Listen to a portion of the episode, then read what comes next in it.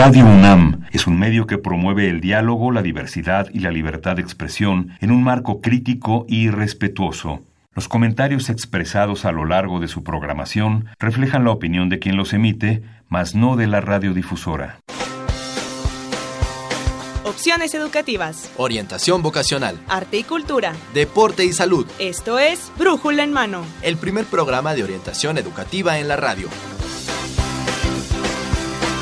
Una producción de la Dirección General de Orientación y Atención Educativa y Radio UNAM.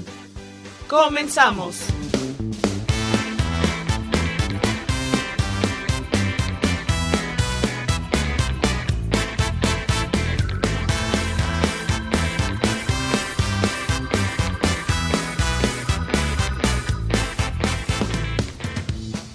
Muy buenos días, sean bienvenidos a Brújula en Mano, el primer programa de orientación educativa en la radio. Usted nos escucha a través del 860 de amplitud modulada y en internet en www.radiounam.unam.mx. 22 de abril 2019 estamos transmitiendo por el 860 de amplitud modulada, nuestra transmisión número 1188 en este lunes caluroso, según la temperatura 18 grados. Nosotros nos estamos sirviendo y por eso es que traemos mucho ánimo, traemos mucha energía, nos estamos cocinando en calor y queremos que nos acompañen en este lunes iniciando la semana porque tenemos una licenciatura más de nuestra máxima casa de estudios. Tenemos información para todos, todos ustedes y también información para aquellos jóvenes que están deseosos de incorporarse en alguna de las licenciaturas que tenga que ver con la ciencia. Por eso hoy tenemos dos temas importantes que desee con nosotros. Quiero darle también la bienvenida en los micrófonos a mi compañera, la doctora Mercedes Anoto, ella es académica de la Dirección General de Orientación y Atención Educativa. Mercedes, ¿qué tal? Muy buenos días, ¿cómo estás? Pues muy bien, como siempre es un gusto estar aquí en el programa y bueno, pues iniciando después de Semana Santa ya, ya tuvimos una semana de descanso, algunos todavía seguirán de vacaciones, los universitarios pues ya nos hemos incorporado a nuestras labores cotidianas, así que los invitamos a que se queden con nosotros y si están de vacaciones que la sigan disfrutando, pero con nosotros. Así es, Miguel. Licenciatura en Estudios Latinoamericanos de la Facultad de Filosofía y Letras de la UNAM y también vamos a hablar del taller de ciencia para jóvenes que se lleva a cabo en Juriquilla. Así que muy atentos mis muchachos, muy atentos papás, mamás, tutores, que, también los invito a que se comuniquen con nosotros. Tenemos medios de contacto y tenemos regalos para ustedes, Mercedes. Claro que sí, Miguel, y bueno, esperamos sus correos electrónicos a brújula en mano. También estamos en Facebook como Brújula en Mano, Twitter arroba Brújula en Mano y también nuestros teléfonos 5536 8989 y 5536 4339. Claro que sí, hoy tenemos dos ejemplares de esta revista, revista, de esta enciclopedia, Enciclopedia Cosmos, y hoy tenemos los tomos de uno, Ciencias Biológicas, Ahí están, amigos, los que están en la transmisión también, porque en Facebook nos vemos y nos escuchamos.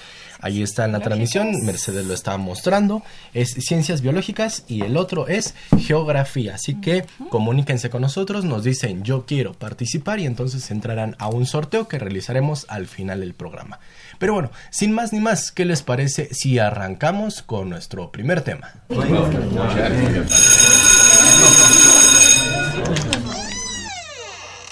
Hola, buenas tardes, Eferina. Hola, maestra. ¿Hoy me aplicará el examen que había dicho? Sí, haremos un test de aptitudes para tu licenciatura. Vamos a comenzar. Veamos. ¿Consideras tener conocimientos sólidos de historia, filosofía y literatura también? Muy bien. ¿Eres constante como lectora en temas literarios políticos y económicos, maestra? Perfecto. ¿Cómo consideras tu expresión y comprendes los procesos sociales y culturales mexicanos, latinoamericanos? Sí, también consideraría los universales. Excelente. Pues tienes todas las características para estudiar. ¿La licenciatura en estudios latinoamericanos? ¿Sí? Sí, claro. ¡Yupi! Eso es lo mío. Filosofía y letras, ahí te voy.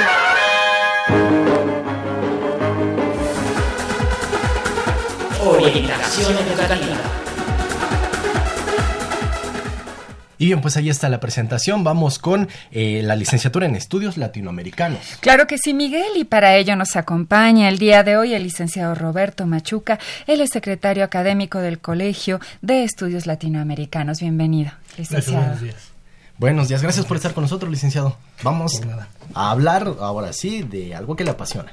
Claro, este es un tema importante. Sí, bueno, y la carrera de estudios latinoamericanos pues ya lleva un tiempo con nosotros, ¿verdad? Nos comentaba antes de iniciar el programa 50 años. Sí, aproximadamente 50 años. 50 años, muy bien. Pero es quizás un po poco conocida. Entonces, por eso sí. sería, sería muy importante poder conversar acerca de esta carrera. Y bueno, licenciado, ¿nos podría platicar acerca de cuál es el oficio del latinoamericanista? Sí, claro. Eh, buenos días a todos. Este, eh, Sí, la idea del oficio de latinoamericanista viene un poco de un profesor nuestro también de, del exilio boliviano que estuvo en la Facultad de Filosofía y Letras y que hizo un texto que se llama precisamente El oficio de latinoamericanista. ¿no? Eh, un poco para tratar de eh, unificar la idea de lo intelectual propiamente con la idea de lo práctico. Y, y, yo creo que en ese sentido el oficio de latinoamericanista tiene que ver con esta entender conocer, entender, comprender América Latina por un lado y en ese sentido eh, explicar a la realidad latinoamericana y, e iría un poco más.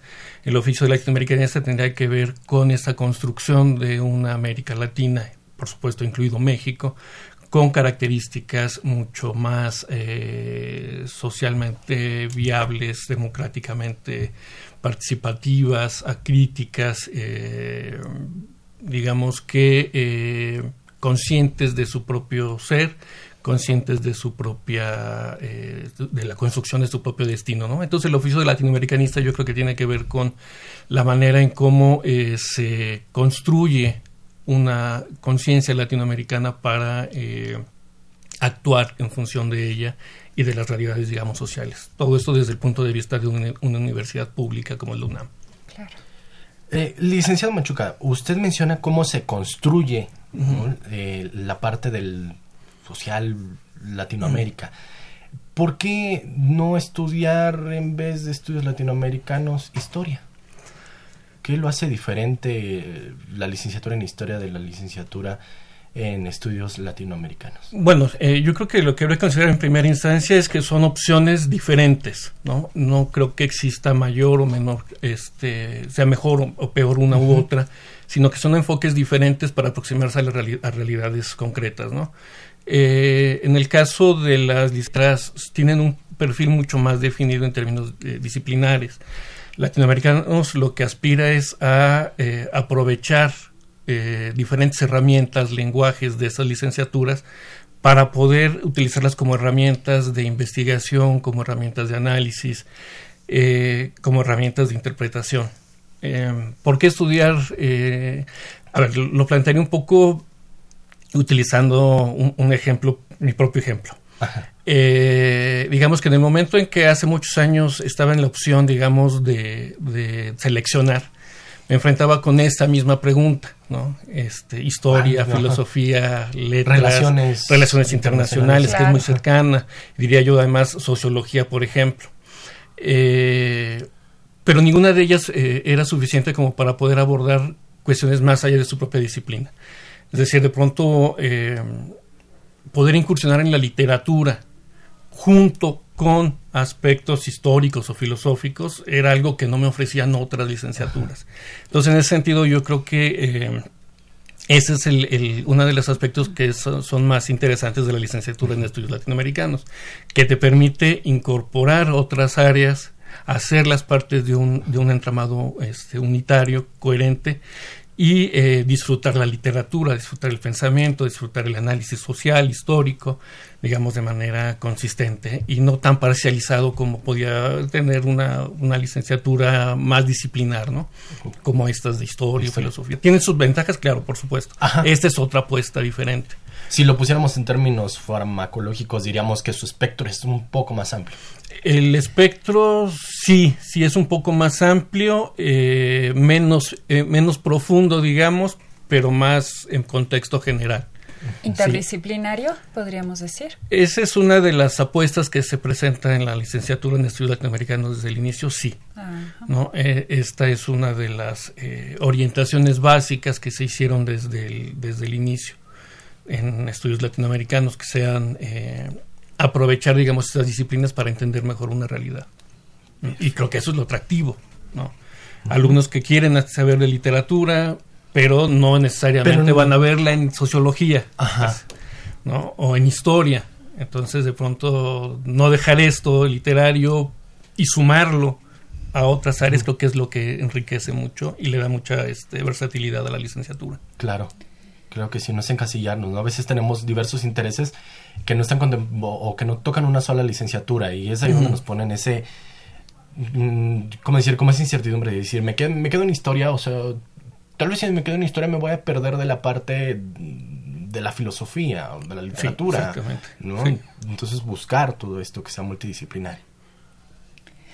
Bien, a ver, el, objetivo entonces sería de, la carrera lograr una, mayor comprensión de, Latinoamérica en, sus distintas, digamos, esferas y, ah, quizás hasta un poco entender esta identidad, podría ser, de construir esta identidad como latinoamericano, por ejemplo. Yo creo que sí, sí tiene que ver con, con este eh, esta manera, digamos, de, de construir una conceptualmente, socialmente, políticamente, una región, digamos, marcada por, eh, por procesos comunes, por problemáticas este, similares, con particularidades, pero con eh, especificidades. ¿no?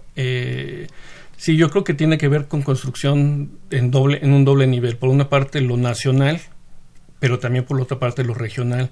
Eh, que se combinan de manera reiterada históricamente, ¿no? Sí, sí estamos un poco en ese, en ese sentido de, de repensar qué es América Latina y qué es México dentro de América Latina, ¿no? Nuestra, nuestro propio papel, este, creo que es muy, muy importante reflexionarlo a la luz de lo latinoamericano porque somos un país, digamos, de frontera, ¿no? E, esta frontera con Estados Unidos, esta frontera histórica, cultural, económica, creo que nos pone en una situación de reflexionar sobre cuál es el papel que tiene que tener México en el contexto latinoamericano, cómo reentender América Latina en ese sentido, ¿no? Y en este reentender América Latina, en este sentido, digamos, como país y en relación con los otros países eh, latinoamericanos, ¿qué, problemáticas atendería una carrera como esta? Em, el, objeto es fundamentalmente América Latina, pero América Latina es, es un mundo, en sí mismo es un mundo, ¿no? Eh, por, esa, por esa razón, eh, el tipo de estudios que, se tratan de hacer, focalizar, es el, eh, el aspecto más contemporáneo. ¿no? Nos interesa un poco esta realidad contemporánea, digamos, de los últimos 40, 50 años para acá como el objeto, pero siempre entendiéndolo en su contexto histórico, cultural, este, literario, ¿no? Eh, por ahí creo que tiene, tiene que ver la manera en cómo podemos eh, visualizar una América Latina que tiene tiempo y espacio definido. ¿no?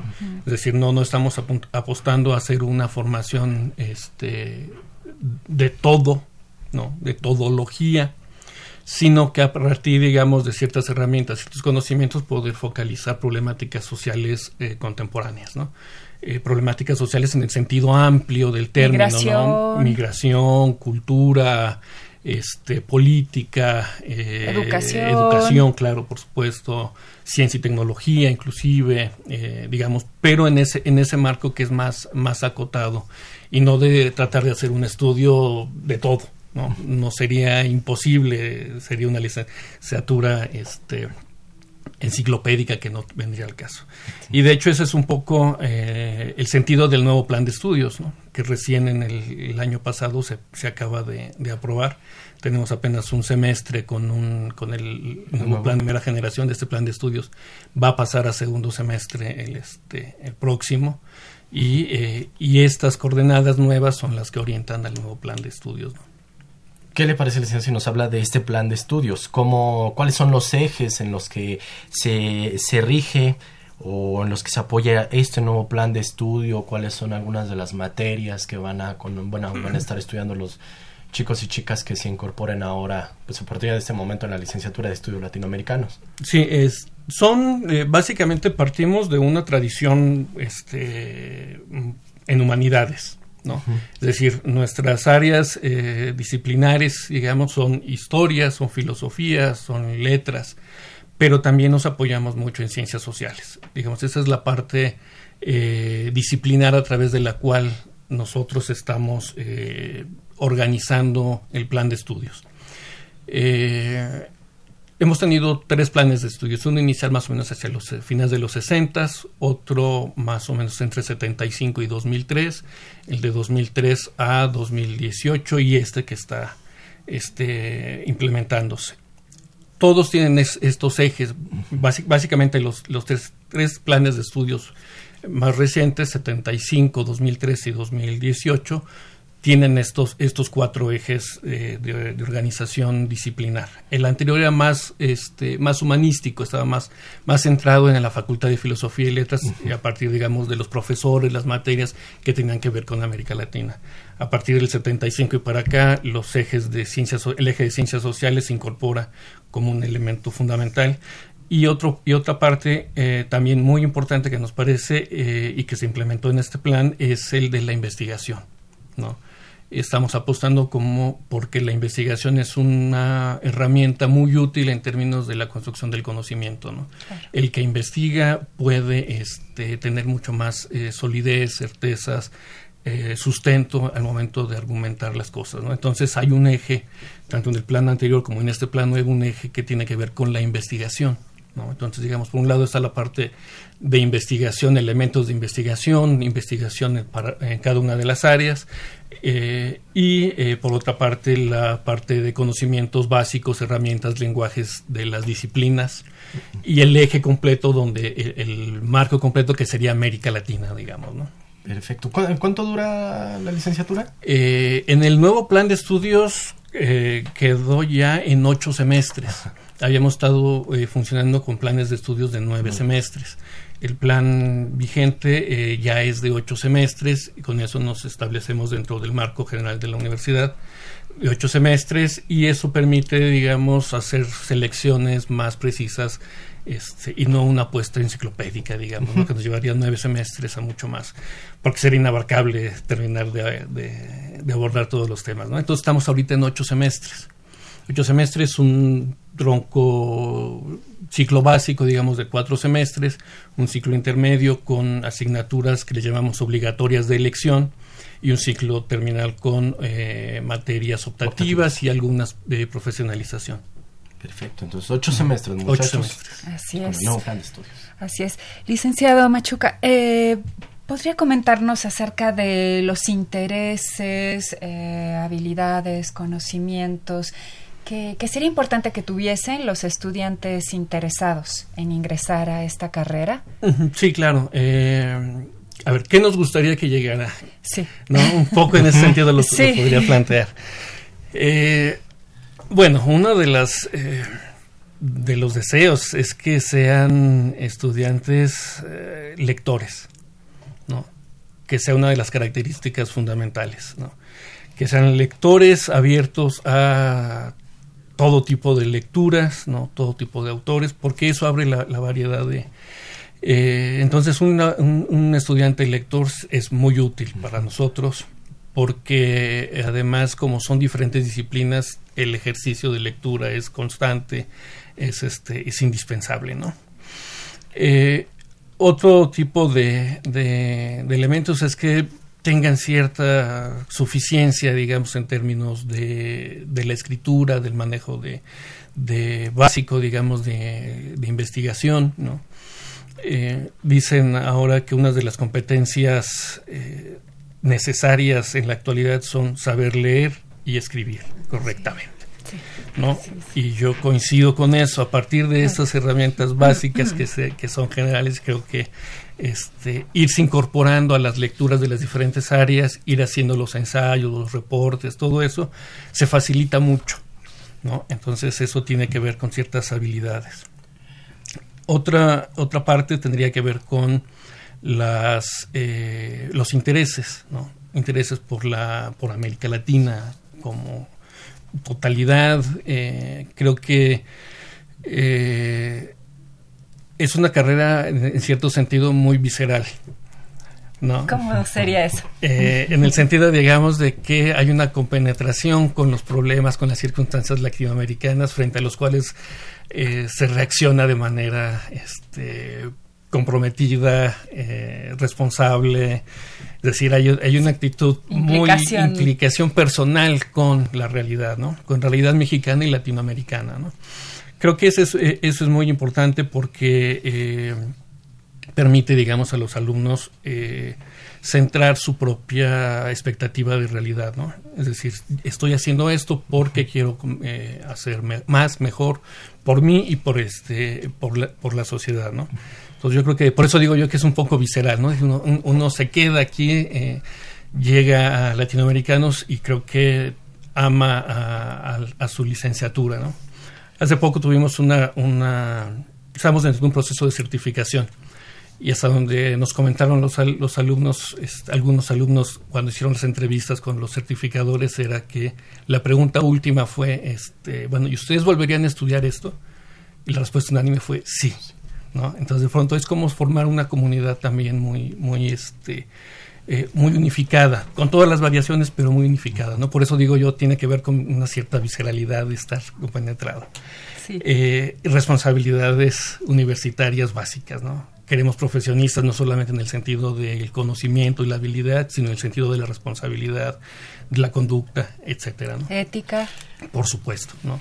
Sí, hay, hay toda esta parte, digamos, que tiene que ver con una responsabilidad ética también, ¿no? Y que yo creo que no podemos dejarla como formadores a un espacio ajeno a la propia formación universitaria. Es decir, tenemos que estar visualizando que, que nuestros alumnos vengan con la disposición a desaprender lo que han sido para aprender, digamos, normas de convivencia, nombres de formas de relacionarse diferentes, más respetuosas, más solidarias, ¿no? por ese lado creo que serían elementos tanto académicos, bueno, el interés por la literatura, por la fi- filosofía, están ahí, pero todos estos otros son elementos que yo creo que, que forman un perfil, dan, dan un perfil interesante para quien se acerca a esta, a esta licenciatura, ¿no? Y supongo que, ay, perdón. No te amigo. preocupes. Bueno, supongo esta apertura a la diversidad, porque Latinoamérica es también muy diversa. Sí, claro, yo creo que precisamente porque es muy diversa necesitamos tener la, la mente abierta, ¿no? Es decir, por eso yo mencioné en algún momento que no, no hay que ser, es- hay que ser abiertos a los democráticos, hay que ser antidogmáticos, ¿no? La misma diversidad nos tiene que obligar a pensar que las realidades son muy diferentes de lo que una supuesta idea este, asume como tal, ¿no? que hay muchas más variantes y la diversidad latinoamericana nos enfrenta cotidianamente a esa diversidad que a veces no se comprende desde un marco muy estrecho, ¿no? Hay una pregunta que me surge porque estamos hablando de estudios latinoamericanos y creo que así a veces como le oímos algunas carreras que hablan de matemáticas, hay algunos que oyen de licenciaturas que involucran el inglés. Aquí al referirnos a estudios latinoamericanos, ¿el dominio del inglés tendrá algo que ver? ¿Es un requisito, licenciado? ¿O si no me interesa el inglés ya alarmé? Eh, no, no es un requisito. Eh, bueno, estamos siguiendo las normas de la universidad. Este, la licenciatura exige, digamos, al término una, una acreditación de un idioma. Eh, se hacen por lo regular inglés, francés, portugués. ¿no? Son, son básicamente las, las lenguas con las cuales están... No estoy este, obligado a tener no, el inglés, es otro idioma. Puede ser otro Sí. idioma, sí. Inglés, francés, alemán. Sí, me, me surgió esta pregunta porque en el caso de literaturas, no lo sé, portugués o francesas, pues Sí, es son- elemental que domines este idioma, Sí, pero en el caso de estudios latinoamericanos, pues ya no necesito el inglés, ¿no? Pero sí. Pero no. De- de- ¿no? Otro idioma. Otro idioma. No, Sí. obligatoriamente el, el inglés. Sí, porque, porque además hay una literatura muy grande en, en inglés, efectivamente, pero también hay literatura especializada en alemán, en francés, en portugués. Digo, Brasil es el, el país latinoamericano de- más grande y con una población inmensa y este y esa eh, es una hay que conocerlo también ¿no? yo creo que sí se, se les sugiere que lo conozcan sí otras lenguas sí Otra, de acuerdo. Licenciado Machuca, eh, ¿nos podría platicar, casi en resumen por el tiempo que siempre se nos va muy rápido, eh, las funciones que desempeña el internacionalista en el campo laboral? Bueno, el internacionalista no lo sé. Perdón, latinoamericanista. Mira, eh, diría que, eh, que pasó, digamos, de una función casi exclusivamente docente a un ejercicio del servicio público, digamos, ¿no? Lo que estamos esperando es que los latinoamericanistas, en la medida en que tienen una visión amplia de contexto, puedan eh, visualizar los procesos completos en ese sentido, que pudieran tener una participación en términos de análisis, planeación, dirección. Eh, pol- eh, laboralmente ahora se están involucrando en organismos no gubernamentales, en partidos políticos, en eh, el gobierno, digamos, este, donde están haciendo labores a veces de análisis, de, de discusión, ¿Investigación? de investigación. Sí, la investigación la tenemos, yo creo, como un soporte básico, ¿no? Eh, en la parte de investigación como salida profesional es mucho más reducida, porque en general, digamos, el país, el- un sistema de investigación en el área de humanidades no tenemos muchos. Ah, es, eh, es algo indispensable, ¿no? Que está ahí. Entonces, eh, está la docencia, ¿no? Como, como comunicador en alguna medida, eh, y eh, en áreas como estas de orden público, ¿no? Sobre todo, ¿no? Yo diría yo que esa es una de las cosas que se tienen que ir perfilando, ¿no? Eh, análisis, eh, dirección, organización, planeación, ¿no? Creo que son los espacios donde el latinoamericanista podría bien ir este, haciendo mayores cosas, ¿no? En la parte laboral. Sí. ¿no? Ya no solamente en la docencia. Sí, no. Entonces, ¿qué es la idea? La idea que se llega a tener, ¿no? El latinoamericanista en la docencia. Sí, esa era la idea básica, ¿no? La salida casi del 80%, 90% era docencia. Los muchachos interesados rompan esta idea cuando terminen su licenciatura de ocho semestres, ya aquí en estudios latinoamericanos de filosofía y letra, pues se van a la parte de investigación, a dirección, planeación, comunicación, de todo, de todo. Eh, licenciado Machuca, se nos termina el tiempo, pero quisiera que nos diera algún mensaje para los jóvenes y también si pudiera brindarnos alguna página, algún teléfono donde ellos puedan encontrar más información si quieren conocer más de estudios latinoamericanos. Este, la, ahí la Facultad de Filosofía y Letras tiene su, su página, dentro de la cual están las, las páginas de cada licenciatura. En Facebook tenemos también una página de estudios latinoamericanos, Colegio de Estudios Latinoamericanos. Eh, ¿Y qué diría de, de resumen un poco de comentario final? Bueno, todas las licenciaturas abren puertas. Esta abre también una serie de, puertas que creo que pueden ser aprovechadas de muy buena manera. Eh, está muy vinculada a los ámbitos, digamos, de orden político en la medida en que en términos de relaciones exteriores cambie o no nuestra, nu- nuestra política, el sentido de construir una América Latina sigue permanente, ¿no? Es decir, eh, si en los gobiernos anteriores había una visión hacia el norte, esperemos que esta nueva etapa mire hacia el sur y en esa medida eh, se visualiza que es necesario conocer América Latina porque en ella encontramos ejemplos, procesos similares, experiencias que tenemos que recuperar para nuestra propia eh, sociedad. Perfecto. Pues, licenciado Roberto Machuca, secretario académico del Colegio de Estudios Latinoamericanos de la Facultad de Filosofía y Letras, pues, muchas gracias por esa información, por haber estado con nosotros, licenciado. Al contrario, muchas gracias. Muchas gracias, licenciado. Y pues muchachos, comuníquense con nosotros. Recuerden, tenemos eh, hoy dos obsequios. Son eh, de la enciclopedia Cosmos. Son los tomos de geografía y ciencias biológicas. Que en nuestra transmisión en Facebook ya los están demandando. Gerardo Vieira dice yo la quiero. Eh, Uriel Hernández dice yo vi estudios latinoamericanos. Yo también la quiero. Alex Hernández envía saludos a todos. Buen día. Emma Centeno Montiel, excelente semana. Gracias por iniciar la semana con tan buen programa. Y también Esteban Nava, que manda saludos a los conductores, al equipo, al licenciado Machuca también envía, dice estará atento al programa y también quiere participar por la enciclopedia. Así que, pues ya están ellos en el sorteo. Nosotros hacemos una pausa y estamos de vuelta con nuestro siguiente tema. Sí, por fin ha llegado la convocatoria para el taller de ciencia para jóvenes. ¡Ay! ¿Pero por qué tanto escándalo? Porque será una semana de actividades que ayudan a todos los jóvenes que estamos interesados en física, matemáticas, biología o ciencias de la Tierra. ¡Wow! Eso suena súper interesante. Si quisiera ir, ¿qué es lo que tendría que hacer? Mira, primero tienes que cursar el segundo año del bachillerato, tener entre 16 y 17 años y demostrar que has participado en actividades extracurriculares relacionadas con la ciencia. ¿En serio? ¿Solo eso? Suena súper sencillo. Y si eres uno de los seleccionados, el taller de ciencia para jóvenes cubrirá todos los costos de hospedaje, comidas, visitas a lugares y los costos del transporte local. Todo esto con una cuota de recuperación de solo dos mil pesos. ¡Genial! Ya me estás convenciendo. Sí, la verdad es que es una de las mejores experiencias que nos ofrece la UNAM. Si quieres saber más sobre el taller de ciencia para jóvenes, no te despegues de Brújula en Mano. Centro de Orientación Educativa. Y pues estamos de vuelta para hablar de este taller de ciencia para jóvenes. Ya hay muchos que también están en la transmisión y quieren la, la revista. Pero no tenemos para todos. Pero bueno, ahora vamos a hacer eh, eh, el sorteo porque Pedro eh, Guardado nos dice yo también quiero la enciclopedia. Cristal Alejandra Garnica dice yo también la quiero.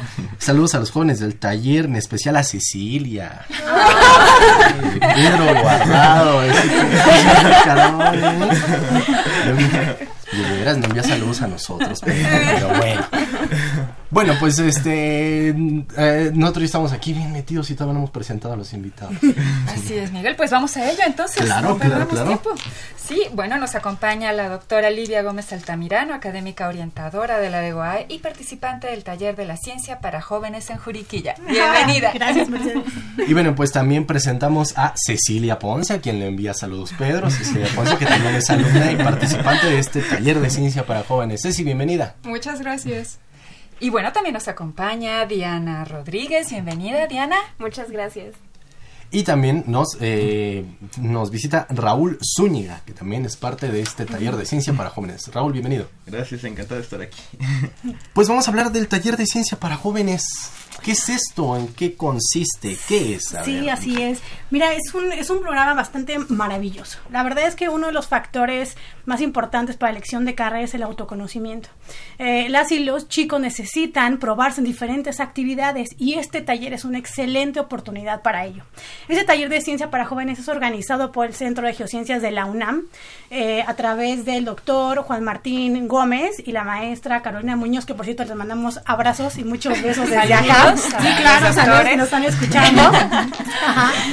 Y eh, bueno, es, es, es una convocatoria a nivel nacional para chicos y chicas que estén estudiando el bachillerato en su quinto año. En su quinto año, esto es importante. ¿Bachillerato de la UNAM? No, en general. Ah, todo, perfecto. todo el bachillerato, eh, universidades este, privadas, públicas y a nivel nacional. O sea que todos los chicos interesados pueden, pueden este, registrarse y hacer su convocatoria. Y bueno, ¿qué consiste? Eh, nos vamos una semana al Centro de Geociencias de la UNAM, el ENES Juriquilla, y en esa semana tenemos actividades de todo. Este, hay charlas con investigadores, hay prácticas de campo, hay prácticas en laboratorios, en fin, es una semana repleta de actividades, de tal manera que las y los jóvenes puedan pues enterarse del quehacer científico y entonces sepan si realmente quieren dedicarse a eso o no, o qué área de la ciencia quieren dedicarse. Como un proceso de inmersión. Por supuesto, sí, claro. En la ciencia es, para es. vivirlo. ¿no? Y tener más elementos para, para poder elegir. Así es, sí. Genial. Sí, en eso consiste. Charlas, prácticas, ¿Qué otro tipo de actividades hay en este taller? Sí, bueno, nos quedamos dos noches en el rancho de la UNAM, uno de los ranchos de la UNAM en Sellepa, ajá, que muchos de mis alumnos no tienen la menor idea que la UNAM tiene este buques, tiene ranchos, tiene un montón de instalaciones, y entonces en esta tenemos la oportunidad de quedarnos ahí en el, en el rancho de la UNAM y es padrísimo porque bueno, pues este van a prácticas de campo con las vacas y ven los investigadores y hay charlas, es decir, es, es verdad muy muy, muy nutritivo para ellos, ¿no? Conocer todo este quehacer científico. ¿Qué hace diferente este taller de ciencia para jóvenes con, no lo sé, ir a una granja un fin de semana y... O a otros talleres de ciencia, Miguel, porque hay otros talleres de ciencia que también eh, no se organizan. Mira, la diferencia es que nosotros como Dirección General de Orientación tenemos una intervención durante todo el taller. Damos un taller de elección de carrera durante todos los días del taller, dos horas diarias, y pues este, hacemos este, talleres, este, aprovechamos las actividades del, del mismo taller para poderlos guiar en elección de carrera. ¿No? Entonces vemos temas como factores de elección de carrera, hacemos una prueba de intereses vocacionales, hacemos también eh, unas exposiciones sobre la importancia de la ciencia, el rol de la mujer en la ciencia, es decir, ¿no? Como los acompañamos durante todo este taller para poder, pues, ayudarles, apoyarles a eh, elegir carrera. Eso lo hace diferente a los demás. ¿Este taller suele ser en verano? Es en junio. Junio. Ajá, sí, es la última semana que elaboramos en la UNAM, esa es la semana que nos vamos, ya que los chicos de bachillerato salen de vacaciones. Ah, muy bien. Perfecto, entonces, ¿la convocatoria cuándo sale? Ya, ya está, ya está la convocatoria, de hecho ya está el registro, el registro cierra el 30 de abril. Ok, entonces... O sea que mm, ya. ¿sí? Ya, ya, sí, sí, ya cuanto antes. Ya tiene que correr. Y bueno, para que se vayan animando, vamos a platicar con los muchachos que están participando. Yo, tenemos muchos mensajes ¿eh? en, nuestra transmisión en Facebook. Amigos, entren a la transmisión en Facebook porque van a ver cómo nos estamos divirtiendo. ahorita no, porque, porque me, siguen, me siguen diciendo, Cecilia, Cecilia. ya, ahorita hablamos con Cecilia. Es que dicen, excelente, un joven es un, un beso a Diana Este, un, saludo a todos, un gran abrazo a Cecilia. Pedro guardado. vamos, vamos a pedirle a la cámara que se mueva tantito porque dice, están tapando a Cecilia. Cristal dice, Cecilia, eres admirable. A ver, Cecilia, platícame. ¿Cómo fue tu experiencia en este taller? Híjoles, bueno, yo creo que fue una experiencia sumamente enriquecedora. Fue una experiencia que me cambió la vida y siempre que lo digo, la gente no me cree. Pero pues crecí en un entorno con mucha violencia y en un entorno donde las posibilidades son muy limitadas. Entonces, después de haber estado en el taller de ciencia, tuve este impulso necesario para dedicarme a, ser una científica. Eh, actualmente estudio la licenciatura en física en la Universidad Autónoma Metropolitana y pues bueno, es importante destacar que soy la primera mujer en toda la historia de mi familia que se dedicó a estudiar una carrera científica y también soy de la parte de la primera generación que tiene acceso a la, educación universitaria. Entonces, eh, el taller definitivamente para mí fue una experiencia única y una experiencia que me permitió crecer eh, más allá de lo académico. También me permitió ser mejor persona y definitivamente me permitió lograr más cosas para mí y para mi comunidad, que es uno de los puntos importantes. Claro. Eh, ¿de, qué región eres tú, sí ¿De qué qué? ¿De qué región eres? Ah, yo crecí en Chimalhuacán, Estado de México, eh, un lugar sumamente conflictivo, sobre todo para las mujeres, y pues lamentablemente tenemos un alto índice de violencia de género. Entonces, pues bueno, salir de una zona como esa no es sencillo sobre todo cuando eres mujer. Sí, sí, sí, además la parte de la física. sí. yo creo que también es una de las carreras que a veces le oímos. Sí, sí, bueno, e, esa es una de las partes que también me ayudó muchísimo el taller.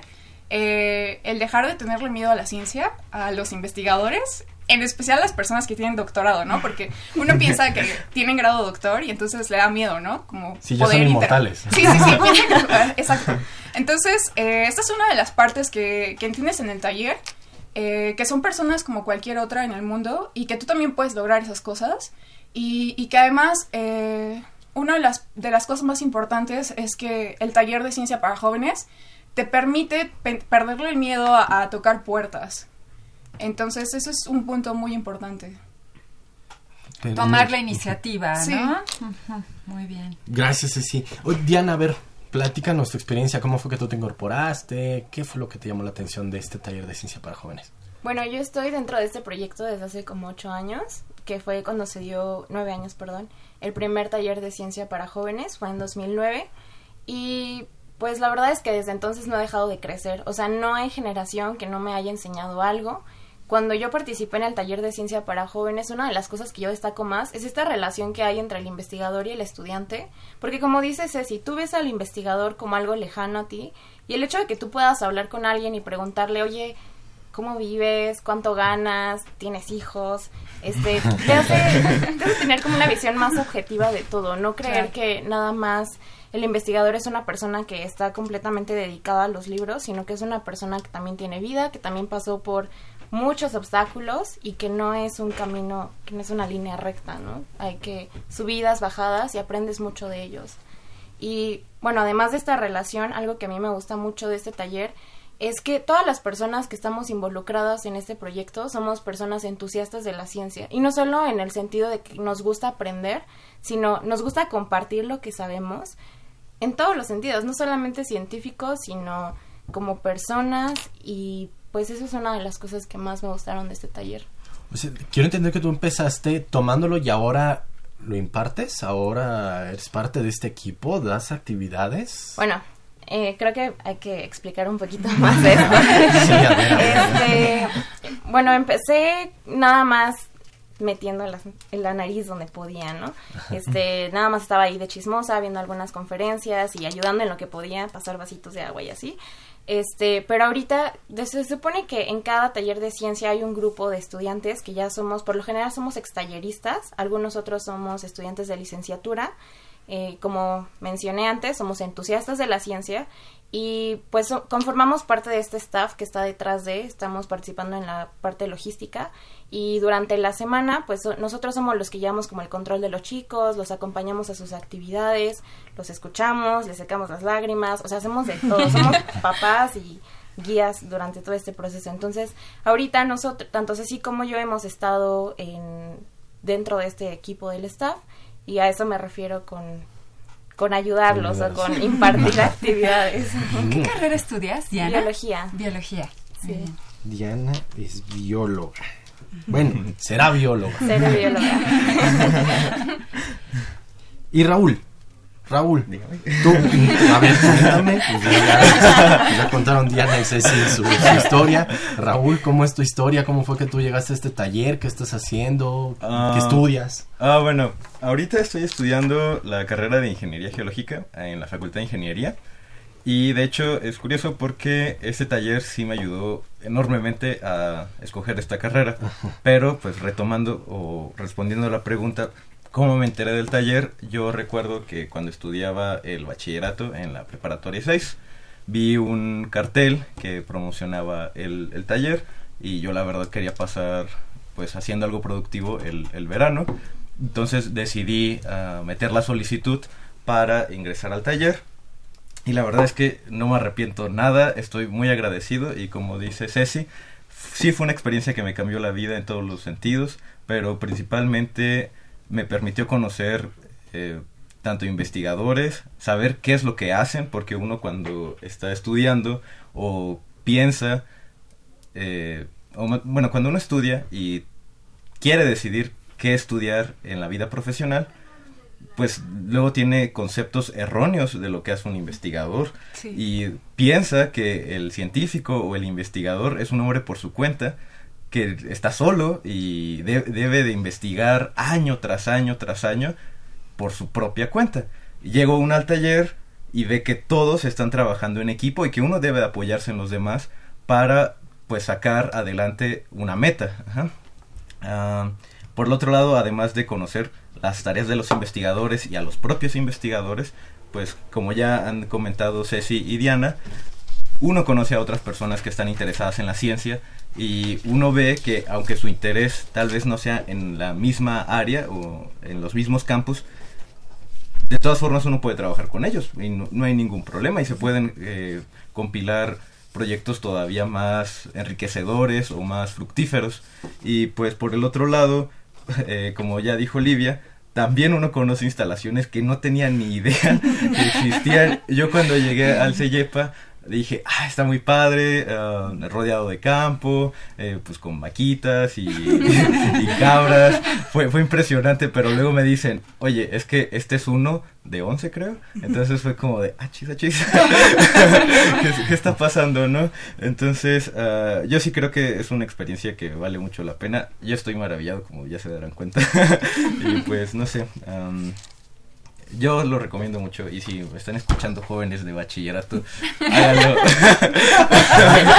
háganlo, metan, la solicitud que el tiempo corre.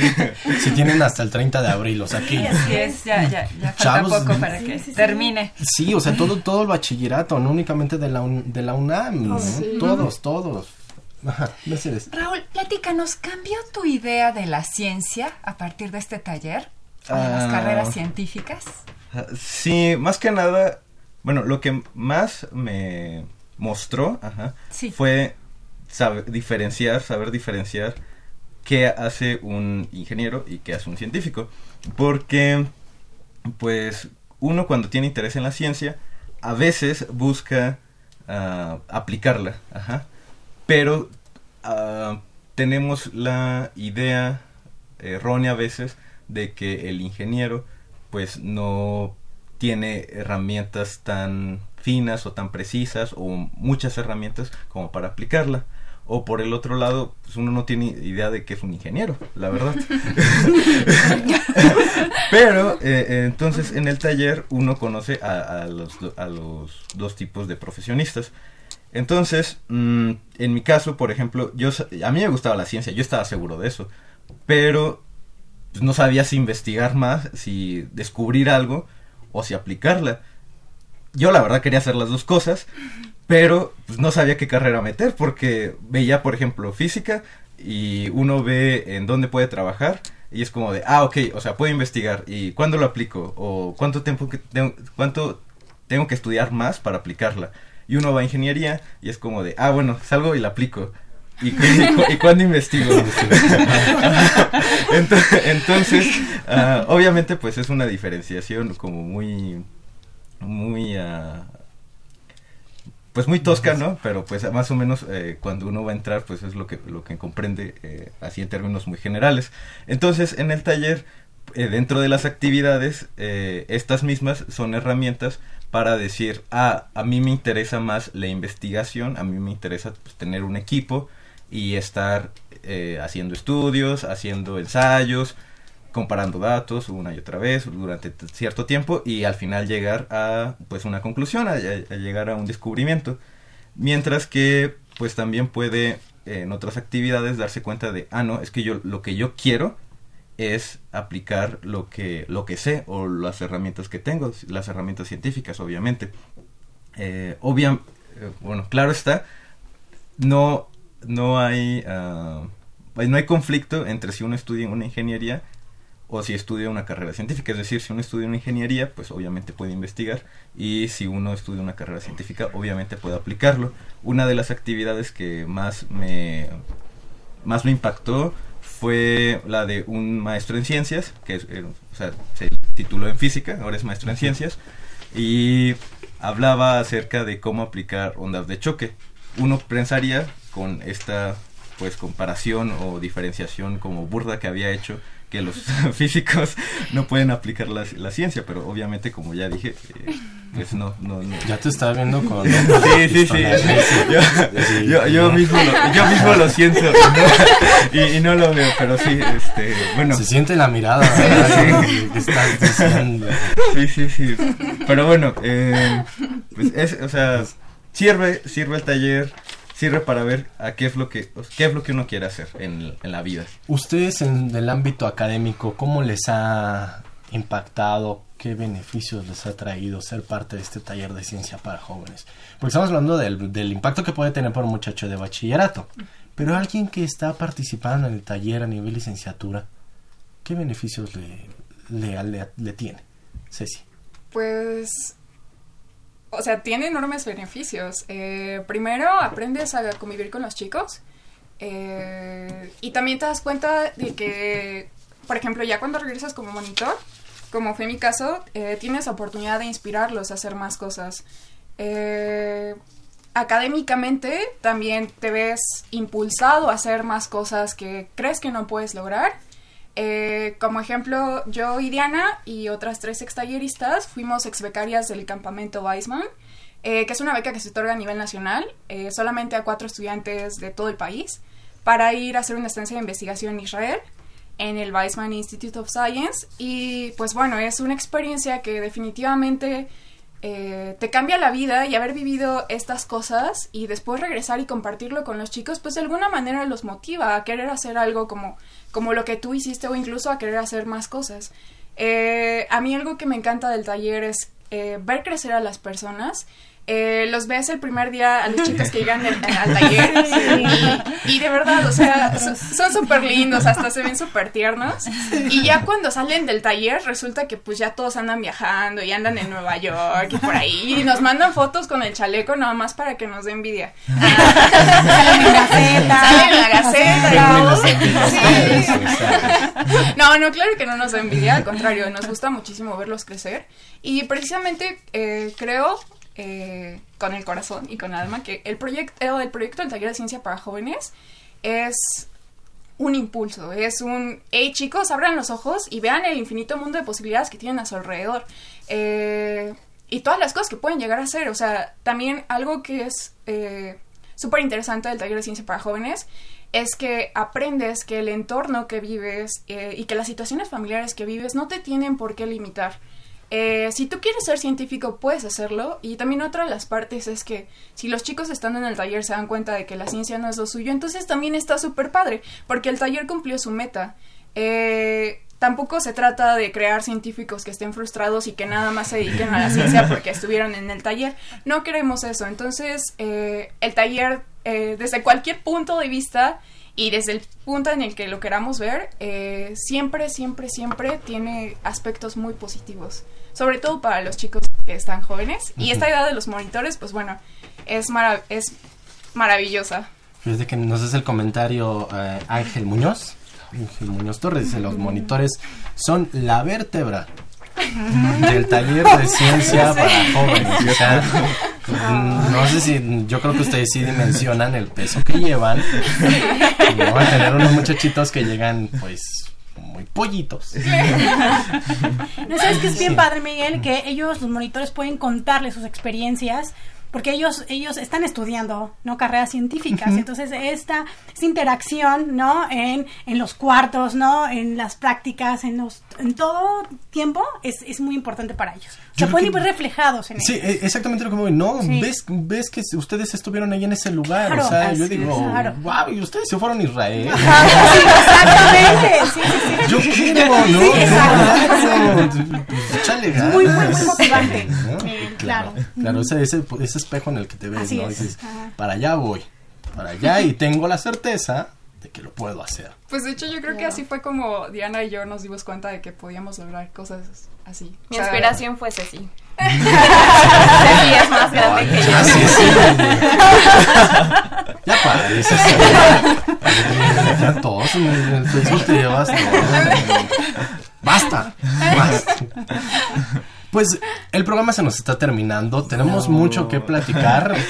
Nos vamos a quedar en nuestra transmisión en Facebook para que sigamos platicando, así que si después de esto ustedes quieren seguirnos en nuestra transmisión en Facebook, en Brújula en Mano lo pueden hacer, nos estamos viendo, nos estamos escuchando.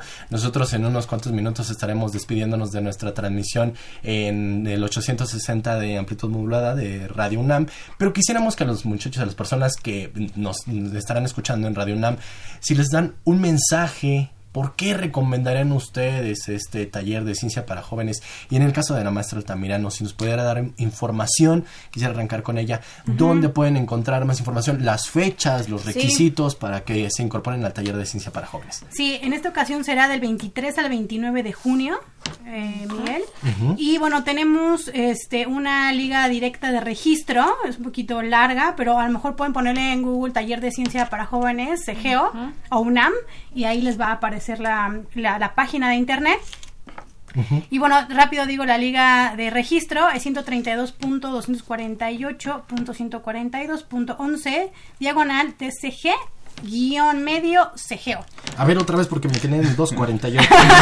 sí, es 132.248.142.11, diagonal TCJ, guion medio CGEO.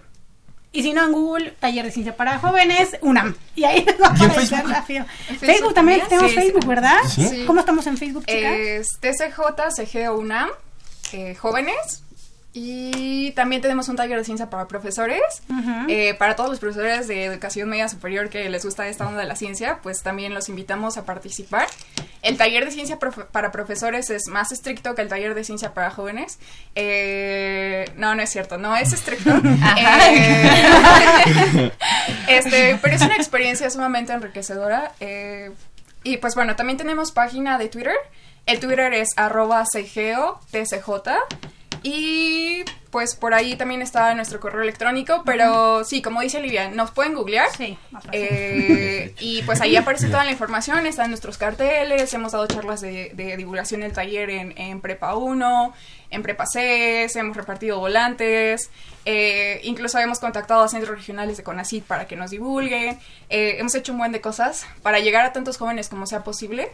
Y pues bueno, eh, algo que me gustaría decir antes de que, de que termine el tiempo Córreles así. es que el taller, el taller no desprecia ni rechaza a ninguno de los estudiantes que se animen a aplicar, eh, pero para el taller es sumamente difícil aceptarlos a todos. Solamente podemos aceptar a 40 estudiantes y nos llegan cientos de, solic- de solicitudes sumamente buenas de todo el país. Entonces, eh, como consejo para que se animen a aplicar, para nosotros lo más importante es la carta de motivos.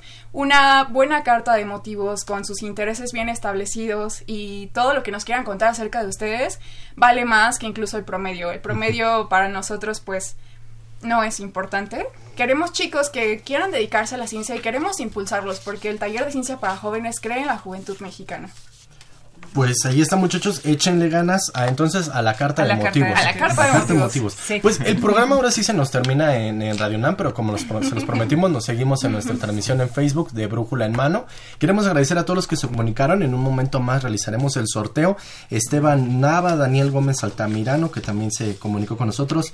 Ángel Muñoz, Javier Guerra. Y bueno, pues nosotros tenemos la verdad que muchas llamadas, pero seguiremos en Facebook. Queremos agradecer a los que se comunicaron con nosotros, a los que estuvieron al pendiente de esta transmisión 1188 de Brújula en Mano. Mercedes, pues nos vamos nosotros. Así es, Miguel, el tiempo corre muy rápido, pero bueno, seguimos en Facebook. Claro que sí, pero tenemos una cita el próximo lunes con ustedes en punto de las 10 de la mañana. Vamos a, a hablar en nuestra próxima transmisión, Mercedes. Así es, sobre licenciatura en pedagogía y también sobre becas. Pues ahí está. Agradecemos en los controles técnicos a mi queridísima Socorro Montes en la producción y locución. Estuvo Marina Estrella, Francisco Orozco, Mónica Prado y Miguel Belmont. En la realización y producción general agradecemos a Saúl Rodríguez Montante y de estos micrófonos se despiden. Mercedes Anoto. Y Miguel González. Por favor, sea feliz. La Dirección General de Orientación y Atención Educativa, Y Radio UNAM presentaron Brújula en Mano. el primer programa de orientación educativa en la radio.